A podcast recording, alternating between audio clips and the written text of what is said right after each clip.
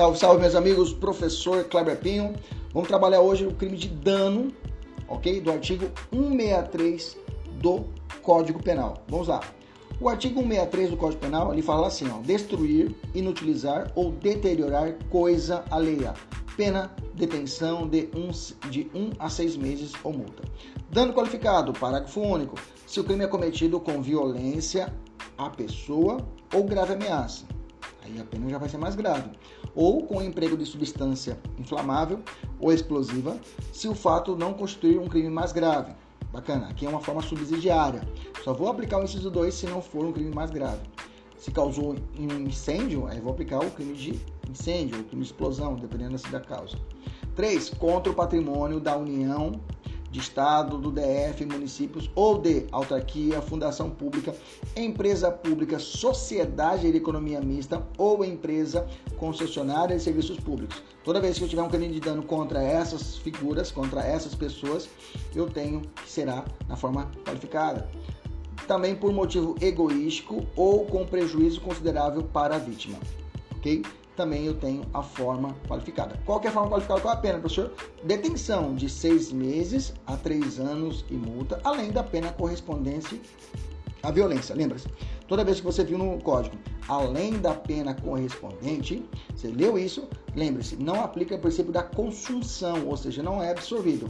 Quer dizer que, se o cara causou dano e causou lesão corporal, ah, mas o fim dele era causar o dano, mas causou lesão corporal.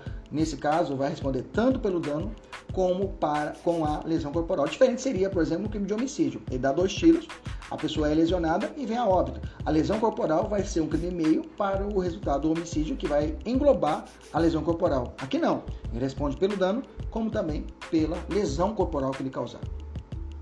O 167 faz uma ressalva, é o seguinte, ó. Nos casos do artigo 163, inciso 4, do seu, do seu parágrafo e do 164, somente procede mediante queixa. Veja, veja, é a possibilidade de um crime patrimonial de ação penal privada, ou seja, vai ter que ter um advogado para entrar com uma ação na justiça. ok? A vítima vai ter que contratar um advogado. O promotor não mexe nisso para que a vítima consiga o que? O êxito na condenação do réu. Professor, qual seria essa parte aí de ação penal privada? Já te adianto aqui embaixo, tá? Essa, é, qual a ação, qual espécie de ação? Fica repetido. Qual espécie de ação, né? É, em regra, é pública e incondicionada, tá? exceto no dano qualificado por motivo egoístico ou com prejuízo considerável à vítima. Então, nesses dois casos, motivo egoístico ou um prejuízo considerável à vítima, eu tenho a possibilidade da ação penal privada para esse sujeito, tá? Ação penal privada. E o 64 também, né? O artigo 64. O 64 eu coloquei aqui, Não coloquei o 64? Parei. Cadê o 64? Ah, o 64 não está aqui. Vou colocar aqui o 64 agora. Pera aí. Então, vamos lá. Então, os crimes hediondos... É, crime hediondo. O crime que é necessidade de ação penal privada é o, o crime do artigo 64 e o 63, inciso 4, que é o motivo... Eu, eu cometi o dano por motivo egoístico.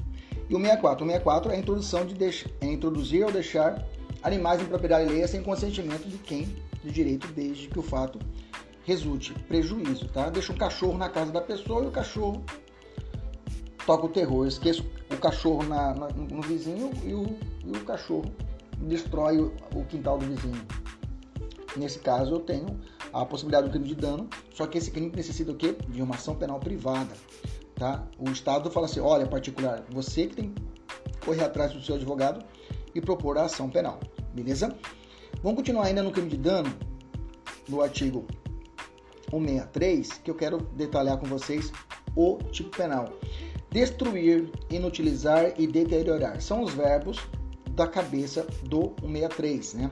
Destruir seria o quê? Derrubar uma casa, transformando-a em amontoado de escombro, queimar livros, jogar uma coleção de copos de cristal no chão, quebrar um carro, ok?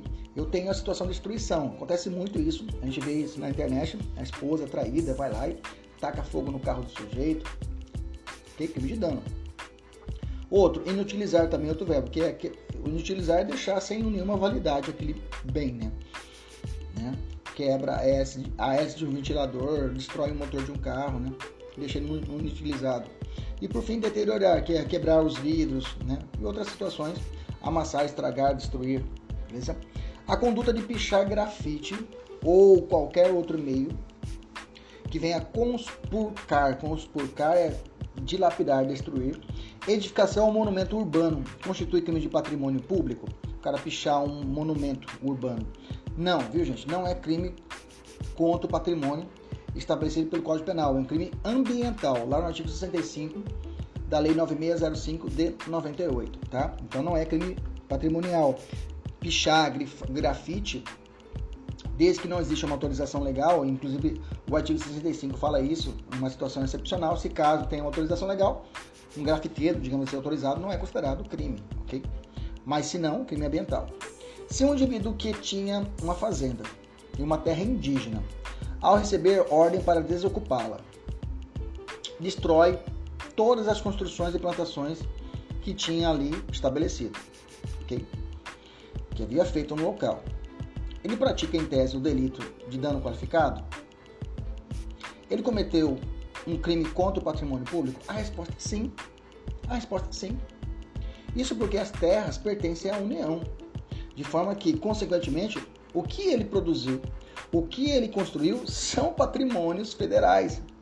Se você fez, o problema é seu. Esse, esse terreno é, é, um terreno do Estado. Ok? Então você vai responder pelo crime de dano qualificado do artigo 63, parágrafo único, inciso 3 do Código Penal. Só reforçando o artigo 64, já falei, né? introduzir animais a pena de, de, de, de, detenção de 15 dias a 6 meses. Eu tenho o artigo 65 que fala destruir, utilizar ou deteriorar coisa tombada pela autoridade competente em virtude de valor artístico, arquitetônico, histórico. Detenção de 6 meses a 2 anos. Eu tenho o crime do artigo 66, que é alteração de local especialmente protegido, tá? Sem licença também eu tenho a configuração desses crimes. Mas são crimes de pouca monta para a prova. O que é importante mesmo é a ação penal e essas situações que eu estou dizendo para vocês a respeito do grafite e outras mais. Beleza? Tranquilo? Até a próxima. Tchau, tchau.